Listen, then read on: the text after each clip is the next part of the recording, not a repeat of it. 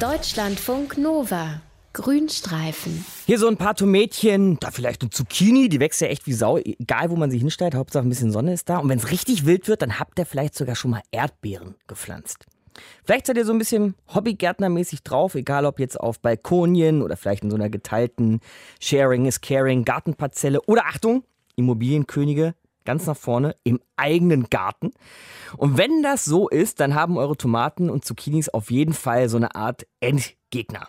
Die spanische Wegschnecke. Das sind sehr häufig vorkommende braune Nacktschnecken, die habt ihr bestimmt schon mal gesehen, und die drücken im Grunde alles weg, was ihnen vor die Raspelzunge kommt. Und da diese Schnecken meist äh, ziemlich gehäuft auftreten, sind die Beete, wenn sie denn da sind, anschließend komplett leer gefressen.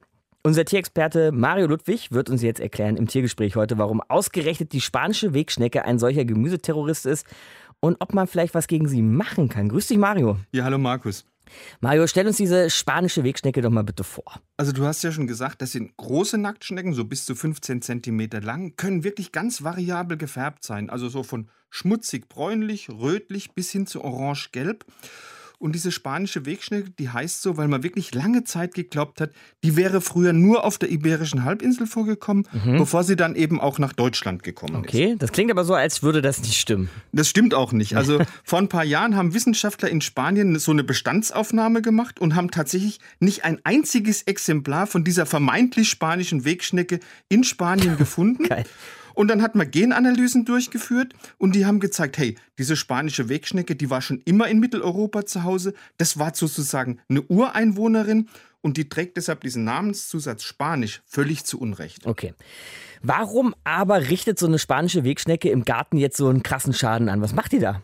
Also das sind eigentlich zwei Faktoren verantwortlich. Also diese spanische Wegschnecke, die hat im Gegensatz zu unseren anderen heimischen Schnecken kaum Fressfeinde zu fürchten. Und diese üblichen Nacktschneckenfresser, die üblichen Verdächtigen wie Amseln, Stare, Maulwürfe oder Spitzmäuse, die sagen, nee, nee, also so eine spanische Wegschnecke, die fresse ich nicht, einfach weil die nicht mit diesem ganz zähen und ganz ätzenden Schleim oh. zurechtkommen, der diese Schnecken schützt. Okay, sie ist also nicht nur schleimig, sondern auch noch ätzend, sehr ja. schön. Du sagtest aber zwei Faktoren, zwei Gründe, welcher wäre der andere? Ja, also diese spanischen Wegschnecken, die sind von ihren Lebensansprüchen unseren heimischen Wegschnecken einfach total überlegen.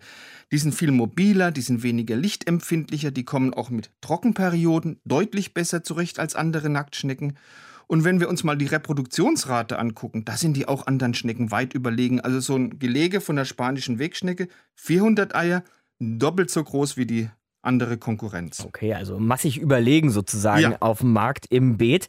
Wenn ich jetzt aber was gegen die machen will, weil ich eben meine Tomaten so schützen möchte, Mario, was tue ich denn dann? Ist ziemlich schwierig. Also du kannst ja in Gartenzeitschriften viele Tipps lesen gegen Schnecken und die sind gegenüber der spanischen Wegschnecke ziemlich nutzlos. Es gibt ja diese berühmt-berüchtigten Bierfallen, wo die dann reinfallen und sterben. Mhm. Da kann man schon ein paar Schnecken mit wegfangen. Aber dieser äh, Bierduft, der zieht eben auch Schnecken aus Nachbargärten an. Und die, die, schla ja. die, schlagen sich dann auf dem Weg äh, zur Falle natürlich auch im eigenen Garten den Bauch voll. Und wenn man Pech hat, legen die auch noch Eier ab. Also das braucht man nicht.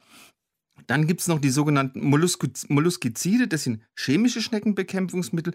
Da lassen sich in der Regel ganz gute Erfolge erzielen. Aber viele Gärtner sagen, nee, nee, also das hat umweltschädliche Nebenwirkungen, sowas mhm. kommt mir nicht in den Garten. Großes Thema ja ohnehin für uns, so Pestizide genau. und so ein Kram. Was, was mache ich denn, wenn ich darauf verzichten will? Also du hast noch die Möglichkeit, die Schnecken so jeden Morgen in wirklich mühsamer Kleinarbeit per Hand abzusammeln. Ei, ei, ei.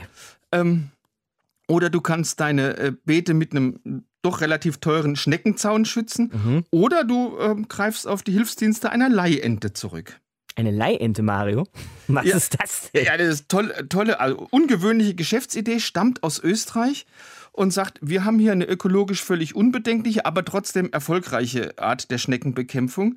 Ähm, weil Hobbygärtner, die sagen, also wir sind ganz schön Wegschnecken geplagt, die können in Österreich, in Deutschland, in der Schweiz unter dem Motto Rent an Ant Ach, geil. Bei, bei verschiedenen Anbietern für mehrere Wochen bis Monate indische Laufenten mieten. Das sind Enten, die die spanischen Wegschnecken für ihr Leben gern verputzen und äh, die rutschen auch gut runter wegen ihrer schleimigen Konsistenz. Und diese Enten werden immer paarweise vermietet und die bleiben dann so lange bei ihren, sagen wir mal, Leihfamilien, bis dieser Garten völlig schneckenfrei ist.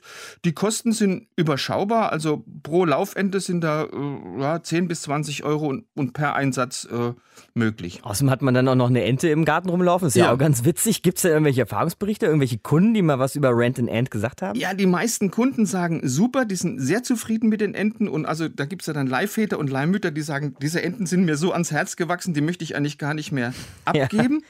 Aber Rent and End ist auch tatsächlich mit mehreren Umweltpreisen ausgezeichnet worden. Tierschützer sagen, dieses Konzept von der Entenvermietung, das ist nicht so prickelnd, weil die sagen, bei diesem Konzept, da werden die Grundbedürfnisse von den Enten sträflich vernachlässigt. Also dieser ständige Wohnortswechsel, der äh, setzt diese Enten viel zu viel Stress aus. Das ist natürlich auch ein Punkt. Enten werden eingesetzt auf der Jagd nach der spanischen Wegschnecke, die der quasi Endgegner für jeden Hobbygärtner, für alle Hobbygärtnerinnen unter euch da draußen. Mario Ludwig hat uns gerade hier im Tiergespräch erklärt, was es mit dieser Schnecke auf sich hat. Deutschlandfunk Nova Grünstreifen